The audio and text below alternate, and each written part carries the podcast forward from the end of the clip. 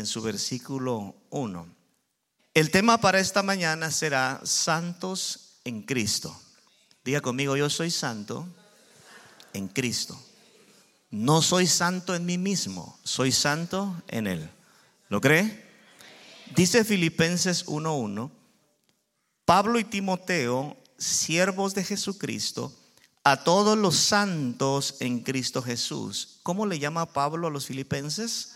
Santos en Cristo Jesús, que están en Filipos con los obispos y diáconos. Verso 2, gracia y paz a vosotros, de Dios nuestro Padre y del Señor Jesucristo. Mire, a veces nosotros como humanos pensamos que para mantener el gozo o mantener a la gente contenta hay que ocultarles la verdad hay que hablarle suavecito. Pero si algo tiene el creyente, el Hijo de Dios, aun cuando Dios nos habla duro con la verdad, el gozo no se nos va. Así es que hoy la palabra será fuerte y desafiante, pero usted diga, el gozo no se me va. Mantendré mi gozo, mantendré ese amén, ese aplauso, porque es Dios quien me ha de hablar. Quiero que baje su cabeza y ahí en humillación le diga al Señor, háblame. Padre, toca nuestros corazones. Habla, oh Dios, no solamente que nuestros oídos puedan recibir esta palabra, sino que nuestro espíritu, Señor, nuestra alma pueda ser bendecida, edificada, Señor, y que podamos salir vivificados en esta hora de tu casa, Señor, con esta palabra poderosa. Gracias, Señor, porque creemos que así será. Gracias, Jesús. Amén y amén. Pueden sentarse. Tuve como mínimo tres fuentes de inspiración a la hora de decidir eh, de qué predicar este fin de semana. Eh, en mis devocionales diarios llegué a la carta de Pablo a los filipenses y, me llamó mucho la atención volver a leer lo que Pablo le escribe a esta iglesia. Adicional a eso, en la clase que nosotros compartimos los miércoles, que es la clase de Panorama al Nuevo Testamento, eh, como que fuera una coincidencia, pero esta semana nos tocó estudiar Filipenses y volví a caer en este pasaje. Y luego a mitad de semana estaba escuchando una prédica de algunos de mis eh, eh, predicadores favoritos. Yo no escucho mucho, hermanos, predicadores contemporáneos. Me gustan esos predicadores de la guerra. Y ese es un gusto muy personal, ¿no? Y uno de esos predicadores es el, eh, el famoso predicador y pastor David Wilkerson. Yo he escuchado casi todas las prédicas de él, me bendice mucho. Y justo cuando estoy escuchando una de sus prédicas, comencé a ver la conexión que había entre lo que Dios me venía ministrando y lo que Pablo le enseña o lo que Pablo le habla a los filipenses. Aquí Pablo en el primer versículo que leímos hace al menos cuatro distinciones de los cristianos. En primer lugar, él dice que él como apóstol y Timoteo son siervos de Jesucristo. ¿Tiene su Biblia abierta por ahí? capítulo 1, verso 1 dice que él es siervo de Jesucristo. Y también dice Pablo que ahí entre los filipenses hay algunos que son diáconos, algunos son obispos pero algo que hace el apóstol Pablo es que aunque algunos puedan ser siervos, algunos puedan ser apóstoles, algunos puedan ser obispos o diáconos, todos deberíamos reconocer que somos santos delante del Señor. No importa lo que yo haga, no importa la posición en la que esté, al estar en Cristo Jesús, yo soy constituido en una persona santa para Él. ¿Usted lo puede creer? Hago esta pregunta porque a los creyentes no se les complica mucho creer que por fe son salvos. Es más, tenemos una fe para creer en la sanidad divina. No tenemos problemas para creer que Cristo viene pronto por su iglesia, porque al menos yo así lo creo. Y no sé si habrán personas acá que todavía están esperando que Cristo venga por su iglesia. O sea, nuestra fe nos alcanza para creer estas verdades fundamentales, pero a la hora de llegar al tema de la santidad, casi la mayoría de creyentes dudan de que son santos. Y, vamos a hacer una prueba. Pregúntele a su hermano que tiene la par si es santo o no. Dígale, ¿eres santo? Tal vez le van a decir, no, porque no estoy colgado en una pared. Tal vez le van a decir, no, porque soy imperfecto. O sea, nos cuesta mucho aceptar esta realidad, esta posición que hemos heredado en Cristo Jesús. Y el conflicto se da, hermanos, no porque la palabra mienta, el conflicto se da en nosotros porque queremos creer que somos santos, pero hay una realidad que no podemos esconder.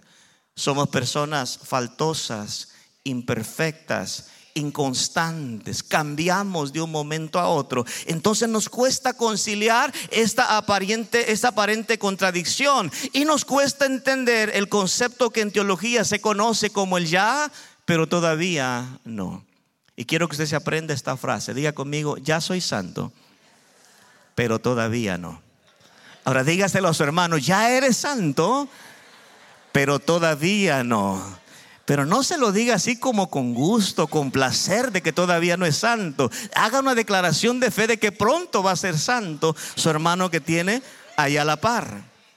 Nosotros confundimos lo que es la posición del creyente con la condición del creyente. Y lo voy a hacer repetir mucho como que estuviéramos en la escuela primaria. Esto va a ayudar a que usted no se duerma y también que pueda retener la palabra. Diga conmigo posición y luego diga condición.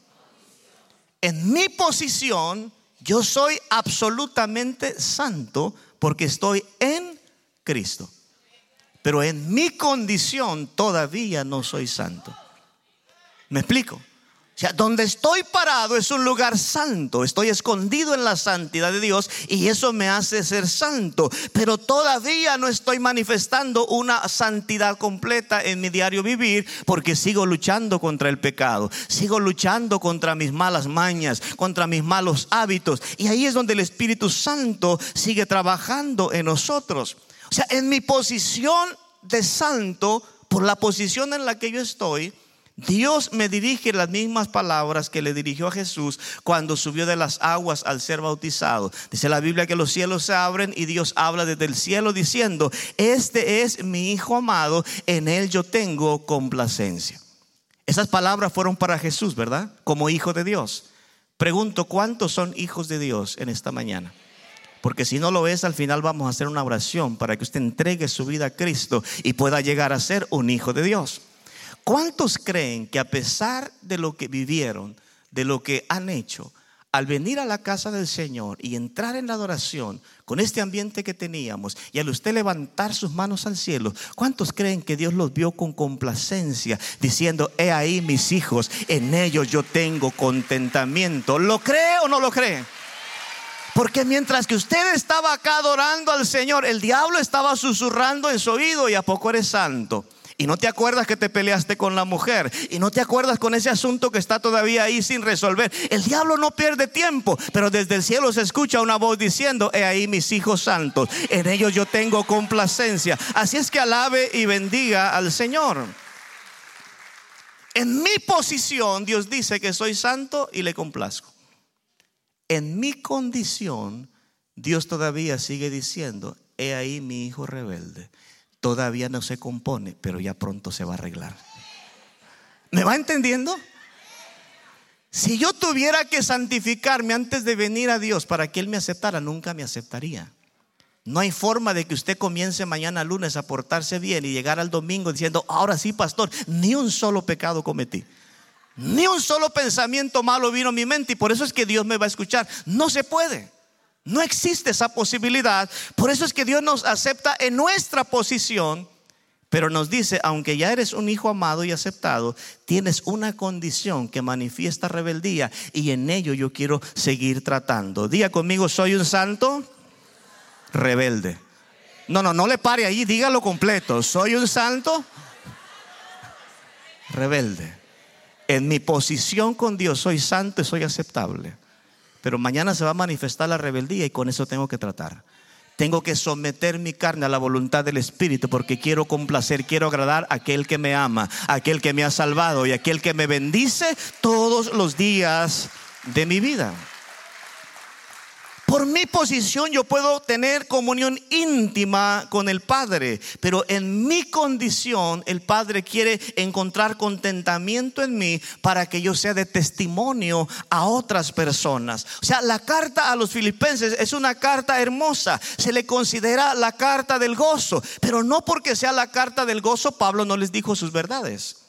Pablo les habló con la verdad pero lo hizo de una forma que no perdieran el gozo, porque si algo hace la palabra del Señor es que aunque sea dura, aunque duela, aunque cale, aunque a veces nos haga sangrar la palabra del Señor, siempre va a sacar un amén y un gloria a Dios. Cuando Dios habla se siente rico, se siente agradable porque la voz de Dios infunde vida, bendiga y exalte el nombre del Señor.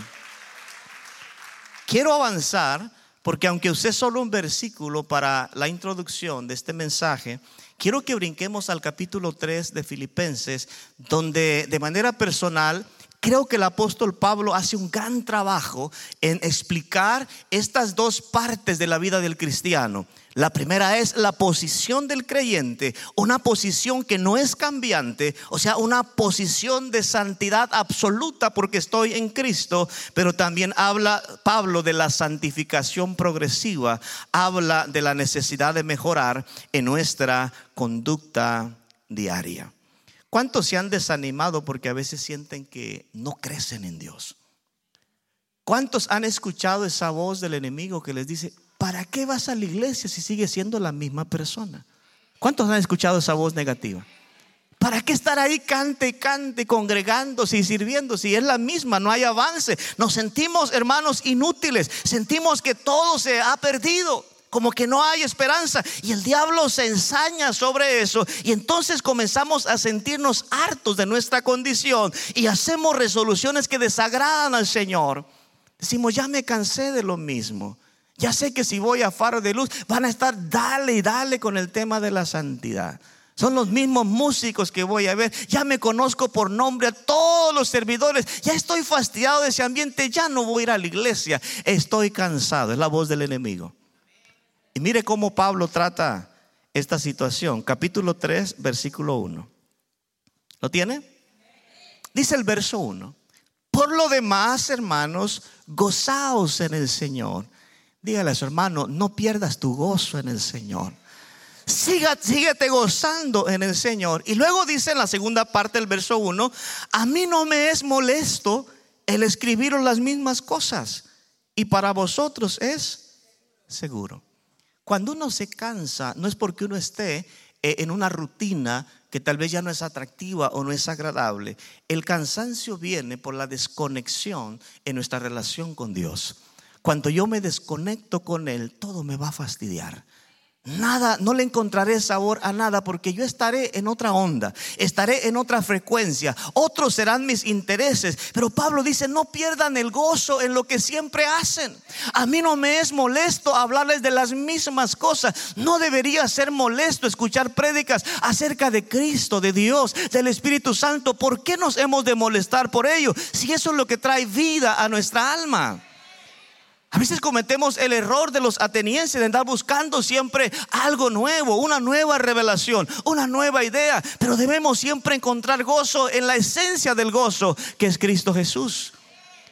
No se, nunca se sienta decepcionado de Él, porque si usted se siente decepcionado y comienza a enfadarse con Dios, entonces comenzará a ser mal influenciado por gente mala.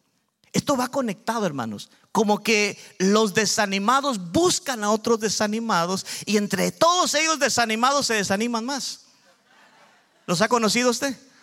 Un desanimado no va a buscar a alguien para hacer una fiesta si sabe que esa persona no sale de la iglesia, porque no le va a quedar mucho tiempo al que anda aprendido en andar de fiesta en fiesta. Está comprometido con Dios.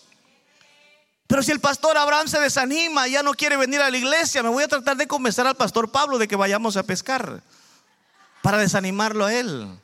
Pero como él está prendido, me dice, te acompaño a pescar, pero el domingo en la tarde. En la mañana tengo mi compromiso con Dios y no voy a negociar con eso. Mire, Pablo cuando enseñaba lo hacía con tanta autoridad que a veces las palabras que él hablaba parecían muy fuertes o muy groseras, pero Pablo no se medía para enseñar. Yo quiero que usted lo lea conmigo en el versículo 2 cuando Pablo nos advierte sobre las malas influencias, personas que nos pueden afectar. Dice el verso 2, dice, guardaos de los perros. Yo al menos hubiese puesto ahí mundanos, carnales, rebeldes, wishiwashes, más o menos. Pero Pablo dice, guárdense de los perros. Dios me libre de llamarle a alguien así. Esto está muy duro, ¿verdad? Pero está ahí, no le, pude borrar esa palabra. Quise chequear con la nueva versión internacional y creo que dice lo mismo, ¿verdad? ¿La tienen ustedes esa versión? Entonces no hay ni para dónde darle, lo mismo. Dice, guardaos de los perros, guardaos de los malos obreros, guardaos de los mutiladores del cuerpo. En ese tiempo se levantó un mover donde los creyentes judíos quisieron agregar a la gracia de Cristo la religión de los judíos. Y decía, no es suficiente con poner tu fe en Cristo, necesitas circuncidarte, necesitas guardar la ley, necesitas cumplir con todos los mandamientos que los rabinos han impuesto sobre la nación judía. Y solamente si tú cumples con todo esto y con Jesús, entonces te puedes salvar. Pablo dice, no se dejen engañar. Nosotros creemos en un Dios que nos salva por gracia cuando depositamos nuestra fe en Cristo Jesús. Y el verso 3 lo aclara más. Dice, porque nosotros somos la circuncisión, los que en espíritu servimos a Dios y nos gloriamos en Cristo Jesús. Ya no tenemos confianza en la carne. No necesito una herida física en mi carne para poder decir que ya no le pertenezco al mundo. Me es suficiente, hermano, mostrar la herida, las marcas de Cristo en mi corazón, donde se ha cortado ese corazón, se ha separado de toda mundanalidad para ahora ser constituido como un corazón santo, un corazón agradable en las manos del Dios Todopoderoso. Aleluya nuestros más grandes logros, nuestros éxitos, las cosas en las que somos buenos, no contribuyen a nuestra salvación.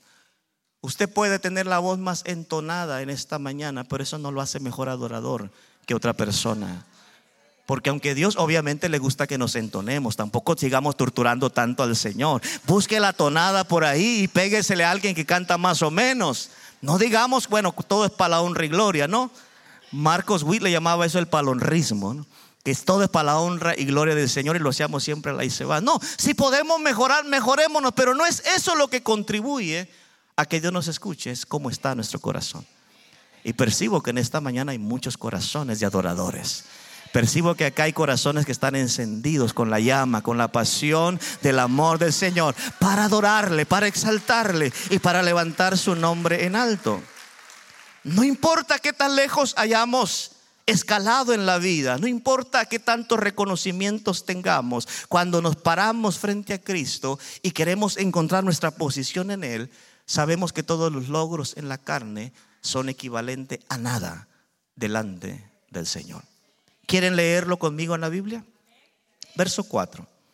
Dice, aunque yo tengo también de qué confiar en la carne, si alguno piensa que tiene de qué confiar en la carne, yo más. Circuncidado el octavo día, del linaje de Israel, de la tribu de Benjamín, hebreo de hebreos, en cuanto a la ley, fariseo, en cuanto a celo, perseguidor de la iglesia, en cuanto a la justicia que es en la ley, irreprensible. O sea, usted me puede estudiar, dice Pablo, y casi no me encuentra fallas en cuanto a la ley de los fariseos. Pero cuantas cosas eran para mi ganancia, ¿qué dice? Las he estimado como pérdida. ¿Por qué? Por amor de Cristo. Y ciertamente aún estimo todas las cosas como pérdida por la excelencia del conocimiento de Jesús mi Señor, por amor del cual lo he perdido todo y lo tengo por basura para ganar a Cristo y ser hallado en Él no teniendo mi propia justicia que es por la ley, sino la justicia que es por la fe en Cristo. La justicia que es de Dios por la fe. ¿Cuántos ya la tienen? Verso 10, a fin de conocerle y el poder de su resurrección y la participación de sus padecimientos, llegando a ser semejante a él en su muerte, si en alguna manera llegase a la resurrección de entre los muertos. ¿Lo leyó bien? ¿Le gustó? ¿Cree usted que pueda llegar al, nivel del apóstol Pablo en cuanto a su santidad, su sacrificio, su disciplina, su manera de, de, actuar como fariseo y como un religioso estricto. ¿Cree usted que le podamos llegar, aunque sea los talones, al apóstol Pablo? Y si a él no le alcanzó, lo dudo que nosotros hispanos, que desde niños somos traviesos, hermano, en todo lo que hacemos, lo dudo que nos alcance nuestro buen comportamiento para nuestra salvación. Y siguiendo eso no nos alcanza, entonces despertamos en gratitud diciéndole, Señor, gracias, porque si no fuera por tu gracia, nunca me hubiera podido ganar el cielo. Gracias porque tú lo hiciste por mí. Gracias porque tú moriste en la cruz del Calvario por mí. Aleluya. Mire hermano, cuando venga el desaliento sobre su vida, cuando usted se sienta como que está patinando en el lodo, como que no avanza y el enemigo le quiera venir hermano, sembrar duda, desánimo, usted comience a declarar verdades de la palabra, comience a decir, yo soy santo porque he ganado a Cristo. ¿Cuánto lo pueden declarar? Aleluya. Usted comience a gritar y hablar en alta voz diciendo, yo soy santo porque estoy plantado en Cristo. Sabe que una planta que se arraiga de ese terreno donde es plantada, aunque usted no lo vea, debajo de esa tierra, las raíces están succionando, están tomando minerales, están tomando del agua. Por eso es que esa plantita no se muere. ¿Y sabe por qué usted no se ha muerto hasta el día de hoy? ¿Por qué no se ha ido hacia atrás? ¿Por qué el enemigo no puede hacer y deshacer con usted? Es porque simplemente usted está plantado, usted está arraigado en Cristo, usted está cimentado en Dios y eso lo hace ser una persona santa. Dígale al enemigo, yo no dependo de mi propia justicia, sino en la justicia que es por la fe del Señor. No soy santo por todo lo bueno que yo haga. Soy santo porque conozco a Dios y sé lo que Él dice acerca de mí. Soy santo porque el poder de Dios está activo en mi vida, aunque no lo pueda ver. ¿Cuántas veces cantamos ese canto? Aunque no lo pueda ver, yo sé que Él está orando. ¿Cuántos lo creen? Ese problema que hoy parece que no tiene solución y como que todo sigue igual. Pero detrás de la cortina, ahí donde nuestra vista física no puede llegar, Dios está orando. Ese hijo rebelde que en lugar de componerse parece que se empeora más, Dios está obrando. Dios está tratando con ese hijo. Dios lo va a traer a su presencia. ¿Cuántos padres acá lo creen? Que tenemos una promesa de salvación para nuestros hijos y que se va a cumplir. ¿Cuántos lo creen? ¿Cuántos lo creen de verdad? El poder de Dios está activo en nosotros. Dice el apóstol Pablo que en nosotros está el poder de la resurrección, el poder que resucitó a Cristo. Por eso es cuando entramos en esos desánimos extremos y sentimos que es lo último, de repente, hermanos, de la nada todo cambia. De repente se levanta uno un día y como que, wow, se quitó la carga de encima. ¿Lo ha sentido usted? ¿Sabía usted que uno de los predicadores más populares de tiempo atrás, Carlos Spurgeon padecía de depresión. Tenía cinco mil miembros en su iglesia, una de las pocas mega iglesias de su tiempo, y él se deprimía. Él lo, lo, dejó escrito en sus libros. A veces pasaba hasta seis meses deprimido porque se sentía inútil. Se sentía no valorado. Se sentía que lo que él hacía no tenía ningún efecto en las vidas de las personas. Y él se sentía fracasado teniendo semejante ministerio el príncipe de los predicadores. Y quiero abrirles mi corazón en esta mañana. Yo me he sentido desanimado. Yo me he sentido inútil. Me he sentido que lo que hago no es suficiente. He escuchado la voz del enemigo que me dice que no sirvo para nada, que simplemente le hago al cuento, pero que no hay resultado. Ha estado ahí la voz sobre mí. Y la única forma en la que he podido contrarrestar, aleluya, esa voz del enemigo es cuando el poder de Dios viene sobre mí y me vuelve a ubicar en mi posición como hijo de Dios, como una persona santa, como un hombre de propósito. Así es que bendiga y exalte el nombre del Señor, porque usted está en sus manos y su mano nadie lo podrá arrebatar. Aleluya. Si no he desmayado hasta ahora no es porque no haya sufrido, es porque Él no me ha dejado caer. Y quisiera decirles hoy que he tenido una visión donde en visión he visto la mano de Dios sosteniéndome, pero no la he visto, no he tenido esa visión. Solamente en mi fe, en mi espíritu creo que la mano de Jehová no se ha cortado para salvar, que la mano de Jehová ha estado extendida para mí y que no me dejará caer ni por un instante porque estoy en sus manos. ¿Lo creen? Hay cosas que no se ven, pero son reales. Los niños no pueden pararse frente al espejo y esperar y verse crecer.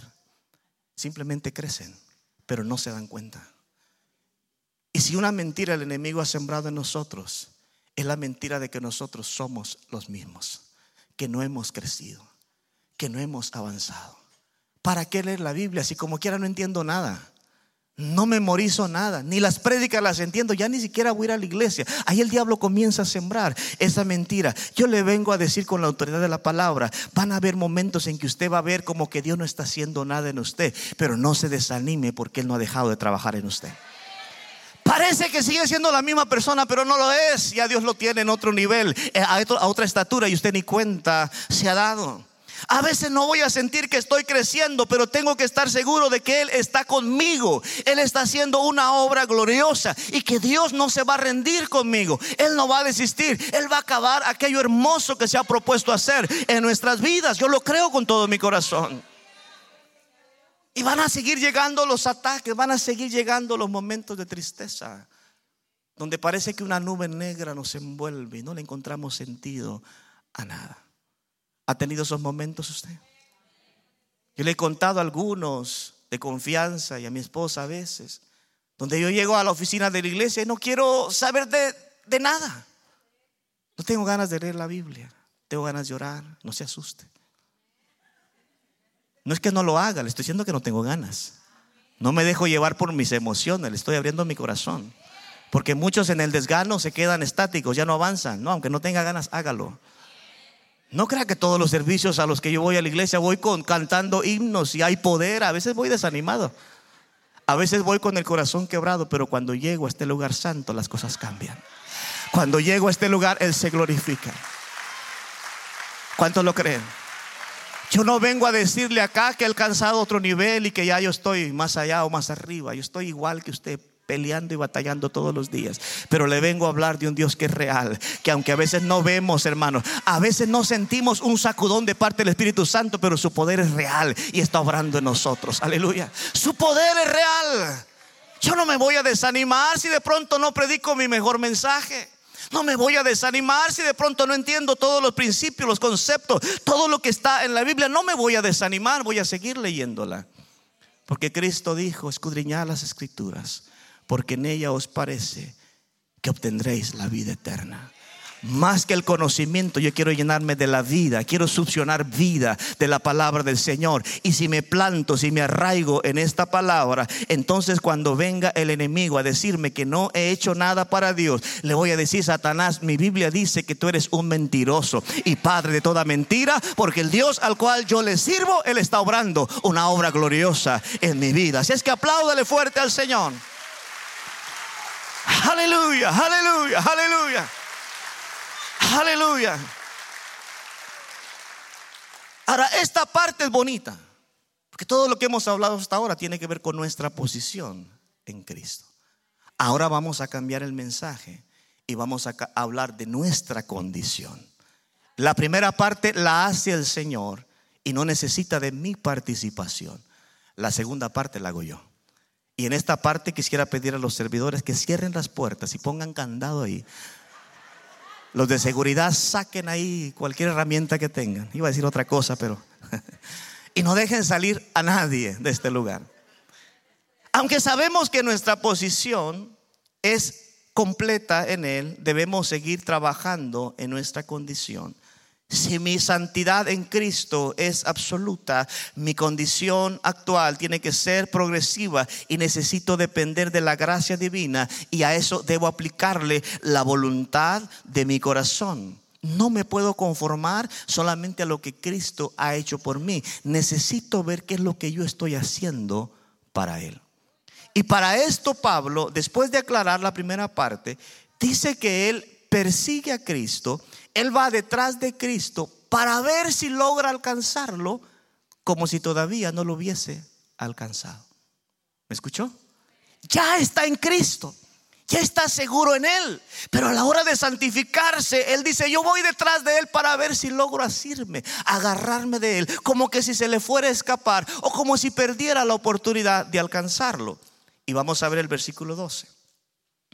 Dice, no que lo haya alcanzado ya, Habrá alguien aquí que diga, yo ya lo alcancé, pastor, ya estoy a un paso de la gloria. Pablo dice, yo no lo he alcanzado ya, ni tampoco que ya sea perfecto. Pero ¿qué dice Pablo? Prosigo por ver si logro asir aquello por lo cual también yo fui asido por Cristo. Esto es profundo, hermanos. O sea, yo ya sé que soy salvo y tengo convicción de que si el Señor me lleva a su presencia hoy, pues abriré mis ojos viendo al Señor. ¿Cuántos tienen esa convicción? Pero tengo que servir al Señor, tengo que santificarme como si no lo fuera. ¿Me está escuchando? Como si llegase a perder esa posición. Como si se me fuera a escapar esa oportunidad. Así me debo santificar para Él. Y entonces me tengo que disponer a dejar atrás todo lo que me detenga. Verso 13 dice, hermanos, yo mismo no pretendo haberlo alcanzado ya. Pero una cosa hago olvidando ciertamente lo que queda atrás y extendiéndome a lo que está adelante. Diga conmigo, extendiéndome. Prosigo a la meta, al premio del supremo llamamiento de Dios en Cristo Jesús. Una vez que nosotros reconocemos la posición de honra en la que Dios nos ha puesto, a esa posición de honra debemos agregarle humildad. Diga conmigo humildad. Porque estamos en el ya, pero todavía no. Soy salvo ya, pero todavía allá ya no les gustó. Al principio estaban bien contentos ustedes, sí, gloria a Dios. Es que el Evangelio tiene que ser completo, hermanos. Una media verdad no le ayuda a nadie, tiene que ser la verdad completa. Aunque moleste, aunque cale, aunque sea anticuado o fashion, como se dice acá, es lo mismo. Tenemos que enseñar la verdad integral de la palabra. No podemos dejar, hermanos, de negar que tenemos una lucha diaria con nuestra carne. Mientras vamos camino al cielo, tenemos que reconocer que aquí en la tierra hay una realidad que no podemos esconder. Y para eso se necesita humildad y sencillez. El que reconoce su posición en Cristo y sabe que es santo en Él, si no se humilla y si no es realista, se va a envanecer. Los fariseos pensaban que ellos eran los únicos santos y veían con desprecio a los demás. ¿Sabe que hay iglesias que consideran que ellos son los únicos santos? Que si no se peina como ellos, usted ya es mundano, rebelde y va camino al infierno. Alguien diga, ay, ay, ay. Que si usted no se pone una falda hasta que arrastre al suelo, usted ya perdió la santidad. Y que si el cabello a la mujer no le llega más abajo de la cintura, pues ya es una mujer liberal y cuidadito. Si el Señor viene, se queda en el rapto. ¿Los ha conocido usted? Solamente yo. Están defendiendo una verdad de que son hijos de Dios, pero lo están haciendo con soberbia, con orgullo, vanidosos, porque no se trata de lo que yo haga, se trata de lo que Él ha hecho por mí. Y si yo estoy luchando yo sé que usted va a aplaudir, pero espéreme poquito. Si yo estoy luchando y todavía no lo he alcanzado, todavía no, he llegado al nivel de perfección, entonces seré empático con usted, porque tampoco usted es perfecto y también va luchando y va estirándose a ver si alcanza a Cristo, no sea que se le vaya a escapar. ¿Cuántos reconocen que todos estamos en la misma lucha? Que nos necesitamos unos a otros y que aquí no hay una persona más especial que otro, sino que todos estamos dependiendo de la ayuda, del poder del Espíritu Santo. Bendito Dios que no nos suelta de su mano. Bendito Dios que está ahí con nosotros. Bendito el Dios que es fiel aun cuando nosotros somos infieles. Usted dirá, sí, pastor, pero lo estoy entendiendo. Pero me, me cuesta. Todavía el diablo a veces me revuelca, dicen alguien. Me deja ahí en, en el suelo revolcado, polvoriento y me hace sentir que no soy nada. ¿Qué puedo hacer? ¿Cómo le hago? Pues no hay un truco, no hay un secreto. No hay algo mágico para dárselo y decirle, esto le va a funcionar. Pablo a mitad de este versículo vuelve a decir lo mismo. ¿Se recuerda lo que leímos en los primeros versículos?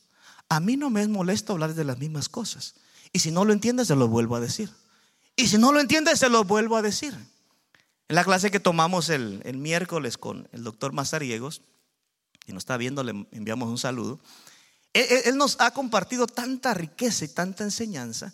Y algunas de las cosas que él nos comparte, aunque han quedado registradas en la historia, a uno le cuesta entender el nivel de espiritualidad y compromiso que la iglesia del ayer tenía en comparación con la iglesia de hoy.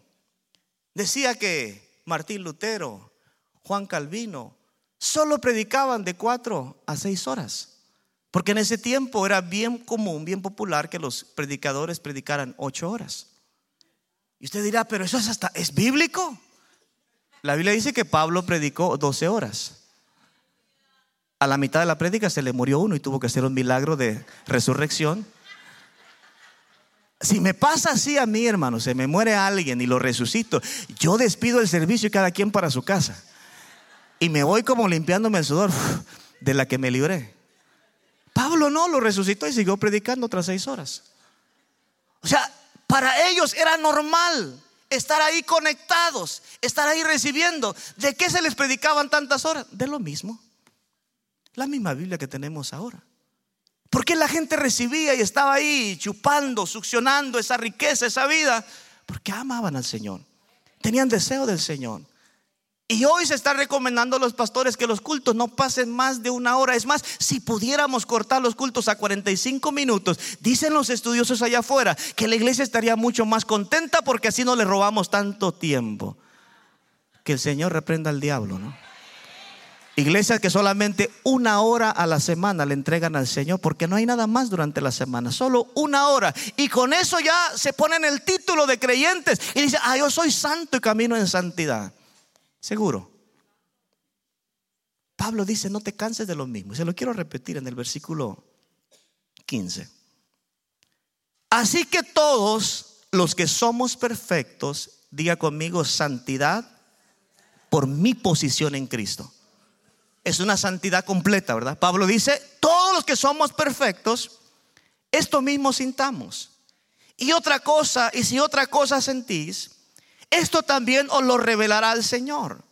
Porque en aquello a que hemos llegado, aquí habla Pablo de una santificación parcial o progresiva, porque no hemos llegado a todo, hemos llegado a algunas cosas. Dice, en aquello a que hemos llegado, sigamos una misma regla, una misma cosa, un mismo sentir. ¿Cuál es esa regla? ¿Cuál es ese mismo sentir? Bueno, no me voy a dejar desalentar por las voces del enemigo, porque aunque no lo he alcanzado todo, algo sí he alcanzado en Cristo Jesús. No todos mis sueños se han cumplido, pero el Señor ha cumplido muchos de ellos. No he recibido respuesta a todas mis oraciones, pero si le hiciera una lista de todas las oraciones a las cuales Dios me ha contestado, yo brincaría, saltaría y correría, porque mi Dios es real, mi Dios es poderoso y Él responde a las oraciones de sus hijos. Al enemigo se le ataca, se le destruye, se le derrota con la misma palabra. No hay otra arma más poderosa, más efectiva contra las voces del enemigo que la voz de la palabra. Y para eso usted necesita recibir mucha palabra. Yo veo corazones aquí muy receptivos y gloria a Dios por eso que usted está recibiendo. Pero es una tristeza, una lástima. Es el colmo para un pastor haberse preparado toda la semana para soltar una buena palabra el domingo y que la mitad de la iglesia se esté durmiendo. Qué tragedia, ¿no? Imagínese. Pero qué bueno es saber que lo que Dios prepara para usted, usted lo está recibiendo. ¿Está despierto? ¿Puede dar al Señor un fuerte aplauso?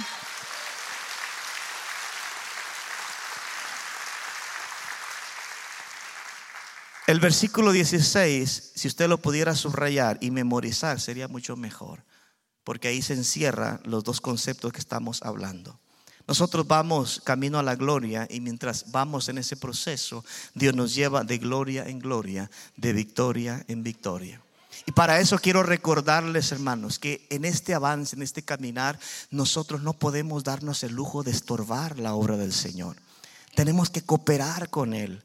Tenemos que ayudarle al Señor a alcanzar su sueño, su visión, su propósito en esta tierra. Verso 17, Pablo escribe algo que le va a quebrar el corazón. Mire lo que dice.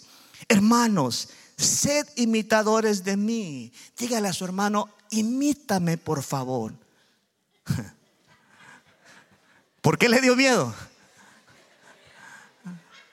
Dígale, hermano, sé imitador de mí. Es en serio, hermano, no es una broma. ¿No se anima? Sé imitador de mí y mirad a los que así se conducen según el ejemplo que tenéis en nosotros. Diga conmigo, yo estoy para dar ejemplo. Entonces, ¿por qué le oímos a lo que le acabo de pedir que haga? Porque es más fácil decir, hermano, pon tu vista en Dios, no mires en el hombre. El hombre te va a fallar. Yo te puedo fallar, hermano. Y como diciendo, dejé la puerta abierta para cuando me la hagas, te voy a caer encima. Ya te advertí. Pablo dice, sed imitadores de mí y miren aquellos los que se conducen así, siendo ejemplo de nosotros. Verso 18. Porque por ahí andan muchos, pocos o muchos, muchos, de los cuales os dije muchas veces. ¿Qué les decía Pablo? Lo mismo, muchas veces. Y aún lo digo llorando. ¿En qué condición emocional estaba Pablo? Porque estos son enemigos de la cruz de Cristo, el fin de los cuales será perdición, cuyo Dios es el vientre y cuya gloria es su vergüenza, que solo piensan en lo terrenal. Esto está duro, hermanos. Esto está difícil. Porque el que no está cooperando con Cristo le está estorbando. Hay amenes aquí entre nosotros. El que no está buscando la gloria de Cristo está buscando su propia gloria. ¿Habrán amenes acá? Si Jesús no es mi Dios y mi Señor, hasta el estómago se puede convertir en mi Dios y mi Señor. ¿No lo leyó ahí usted? Cuyo Dios es el vientre, imagínese. No me someto a Él, pero aquí en la tierra, aun si el estómago se quiere enseñorear sobre mí, yo contento le hago los mandados al estómago. Y por eso es que hay gente que no ha ayunado en 10 años, porque sienten que se mueren si dejan de comer el desayuno o el lonche o la cena. Diga conmigo, háblame, Señor. El estómago es un buen siervo, pero es un mal amo. No le dé autoridad, no le dé control de su vida porque le va a pedir más allá de lo que necesita.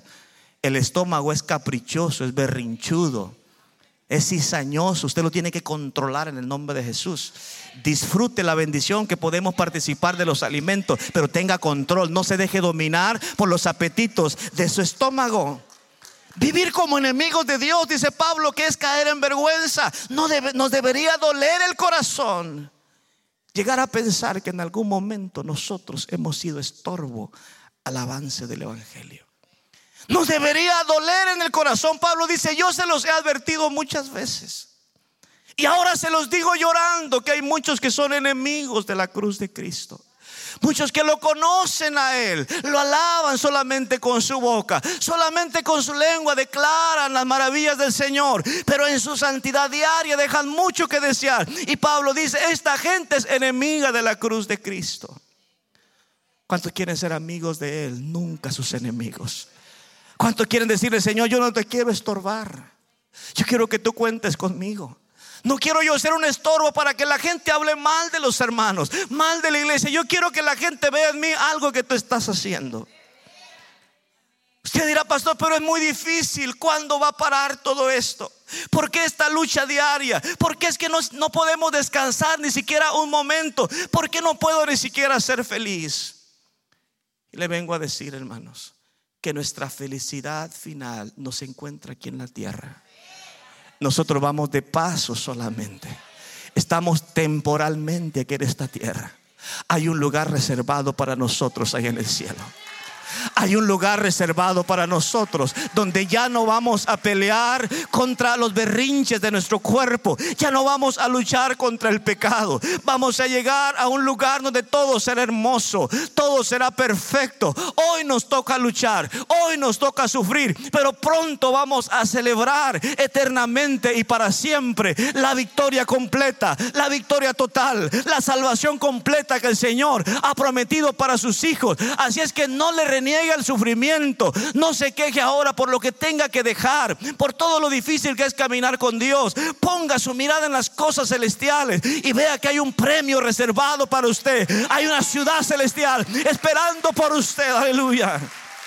Levante su adoración al Señor y diga, Señor, yo voy de paso en esta vida. Se ha cambiado, se ha modificado el Evangelio. La gente ya no se quiere ir de esta tierra. Construimos grandes mansiones, tenemos grandes sueños, grandes proyectos, como que le gritáramos al Señor, recuérdate que no es tiempo de venir todavía. Yo tengo mi propia agenda. Yo quiero llegar a ver mis hijos casados, quiero conocer mis nietos, quiero ver si logro llegar a ser un millonario para entrar en ese top 1%. Quiero que me des esa oportunidad. Si supiéramos, hermanos, que caminamos al borde de la eternidad, que en cualquier momento todo puede cambiar, ya sea que el Señor venga por nosotros o que muramos, porque es una realidad a la cual estamos expuestos todos los días de nuestras vidas. Pablo dice, no te olvides que estás en un proceso de santificación en esta tierra y ese proceso es corto en comparación con la eternidad que te espera. Aun si fueran 70, 80, 90 o 100 años de sufrimiento, de lucha contra el pecado, no se compara con la eternidad que Dios está ha reservado para nosotros. Yo quiero, si me ayudan los hermanos de Miria, pónganme los versículos del 20 al 21 y lo vamos a leer, pero con toda nuestra fuerza. Ojalá que esto se nos meta hasta los huesos. Dice el verso 20, ¿está listo? Mas nuestra ciudadanía está en los cielos de donde también esperamos al Salvador, al Señor Jesucristo, el cual transformará el cuerpo de la humillación nuestra para que sea semejante al cuerpo de la gloria suya, por el poder con el cual también puede sujetar a sí mismo todas las cosas. Aleluya. Somos ciudadanos del cielo, hermanos. Vamos camino a un lugar mejor. Vamos de paso en esta tierra. Tal vez usted ha venido luchando en los últimos días. Tal vez no ha sido lo que usted ha estado esperando. Pero ese no es el final de la carrera. Es solamente un tiempo, un proceso leve. Pablo le llama a esto esta leve y momentánea tribulación. Es muy poco lo que estamos sufriendo en comparación de lo mucho que Dios nos va a dar. Quiero venir a sembrarle ánimo en esta hora. Que el enemigo no lo desanime. Que usted no se llene, hermanos, de pesimismo. Vuelva a levantar el vuelo, iglesia. Vuelvan a despegar. Vuelvan a alzar su rostro al cielo. Entiendan que vuestra redención está cerca. Estamos luchando, pero ya somos santos en Él. Estamos parados con Cristo. Estamos en un lugar de bendición. Estamos sentados en lugares celestiales con Cristo Jesús. No sé si lo está creyendo o no. Ya mi corona está reservada y en el cielo, esperando que yo llegue. Ya hay un lugar de honra, hay un lugar importante, hay un lugar de distinción donde se sentará el pastor Abraham, pastor Pablo, pastor Leste. Está ahí con el nombre nuestro. Por eso es que los santos del ayer dice que lo veían a la distancia y lo saludaban aunque sabían que no iban a llegar y que iban a tener que pasar por el proceso de la muerte, a lo lejos ellos divisaban, veían y agradecían al Señor, como diciendo, eso es mío, eso es para mí, Dios lo preparó para mí. Jesús dijo, no se atemoricen, no se turbe vuestro corazón. Si así no fuera, yo no lo hubiera dicho, pero yo voy a prepararles un lugar para que donde yo esté, vosotros también estéis. Aleluya. No deje que este mundo captive su corazón. No deje que su negocio sea el Dios de su corazón. Esto es solamente un recurso momentáneo que Dios nos ha dado para poder sobrevivir. Ni siquiera el ministerio debe ser el mayor enfoque. Nuestro mayor enfoque debe ser conocerlo a Él, amarle a Él, santificarnos para Él y adorarle a Él. ¿Cuántos adoradores tenemos en esta hora? ¿Cuántos adoradores agradecidos hay en esta hora? Vuelvo a preguntar, ¿cuántos adoran a ese Dios maravilloso?